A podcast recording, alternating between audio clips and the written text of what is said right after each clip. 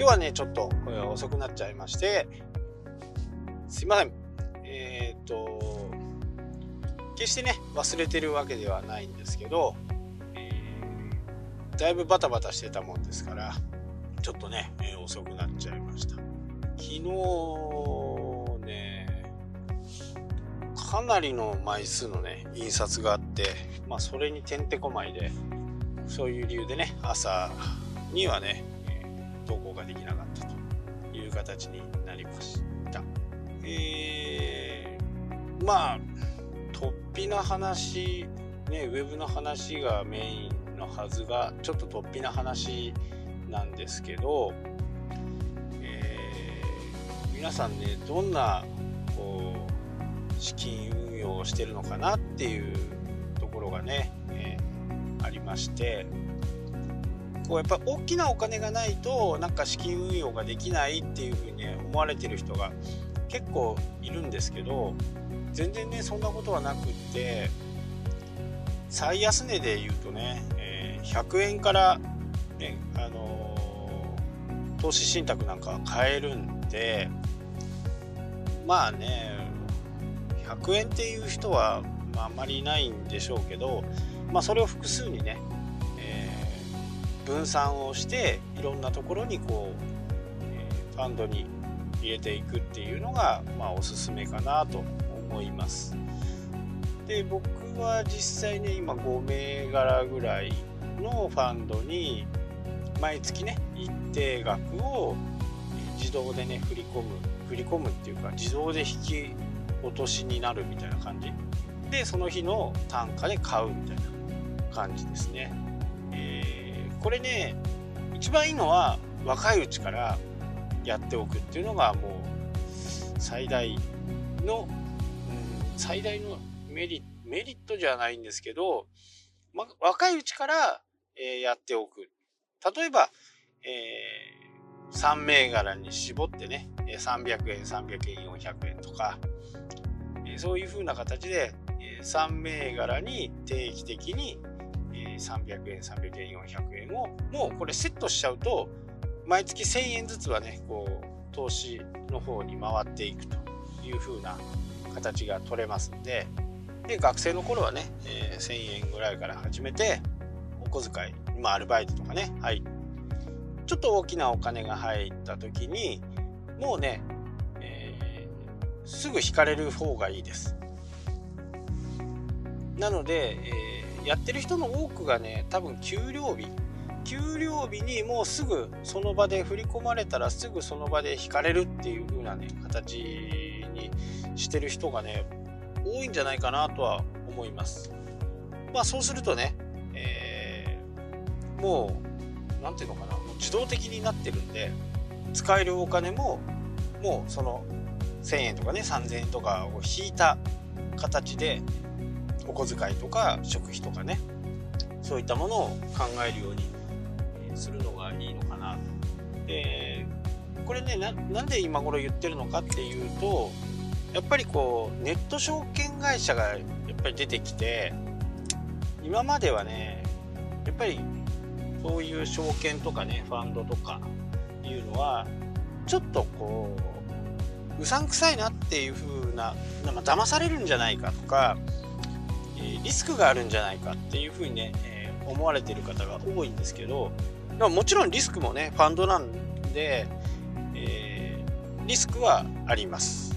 ただしこのリスクを軽減するのは長くやること。長くやればやるほど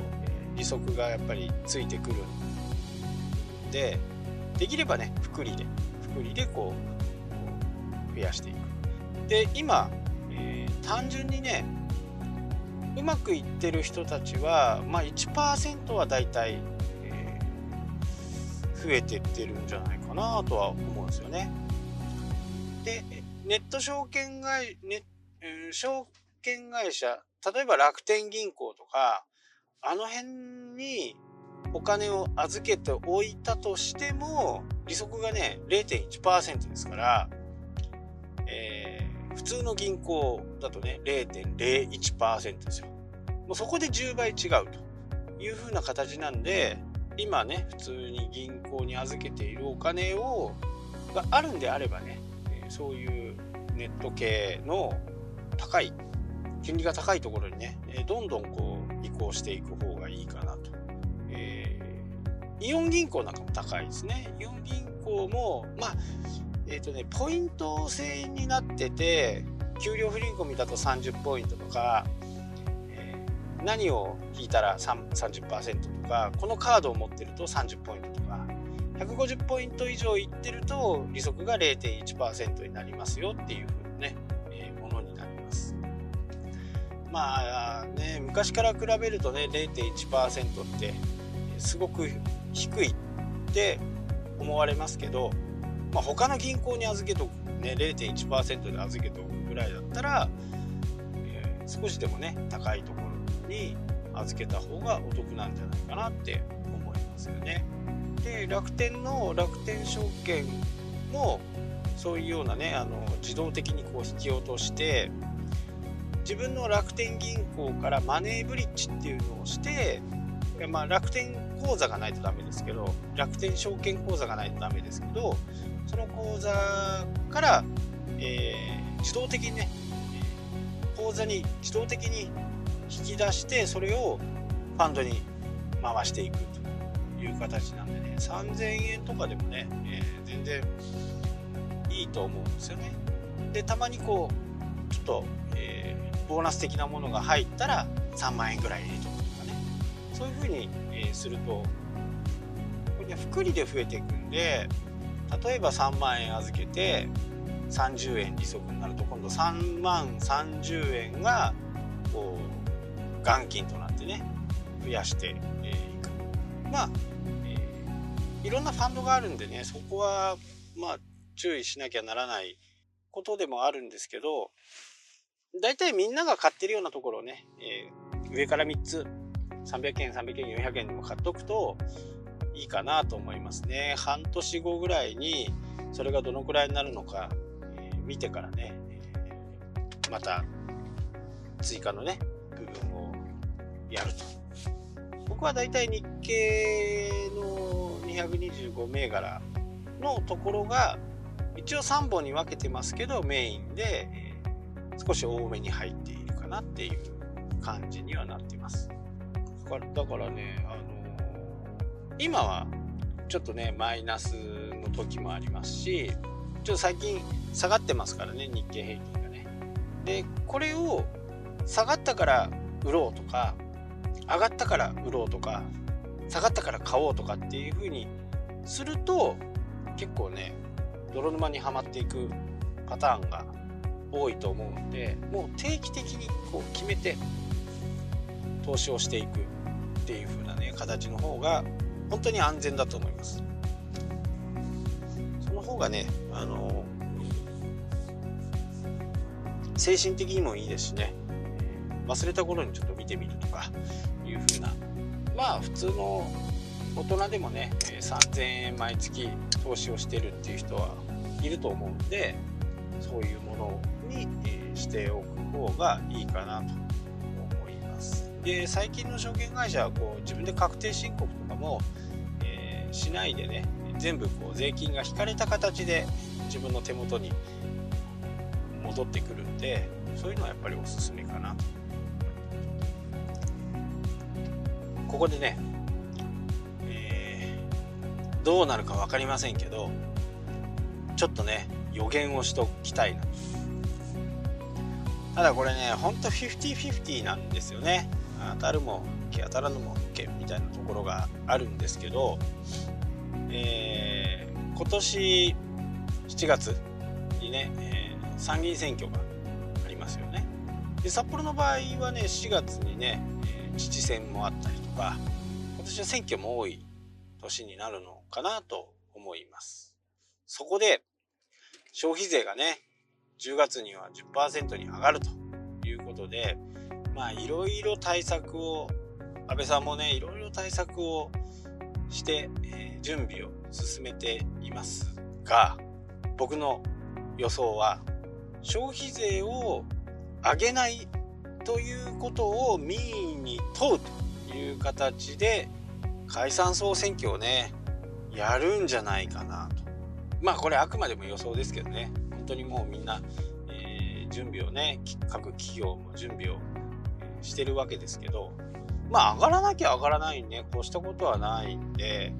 え、逆を考えるとねいや上げないんだったら自民党いいねっていう風に対象するんじゃないかなという読みがねあるんじゃないかという風に私は思っています。とはいえね、えー、うちの方の会社の全てのお店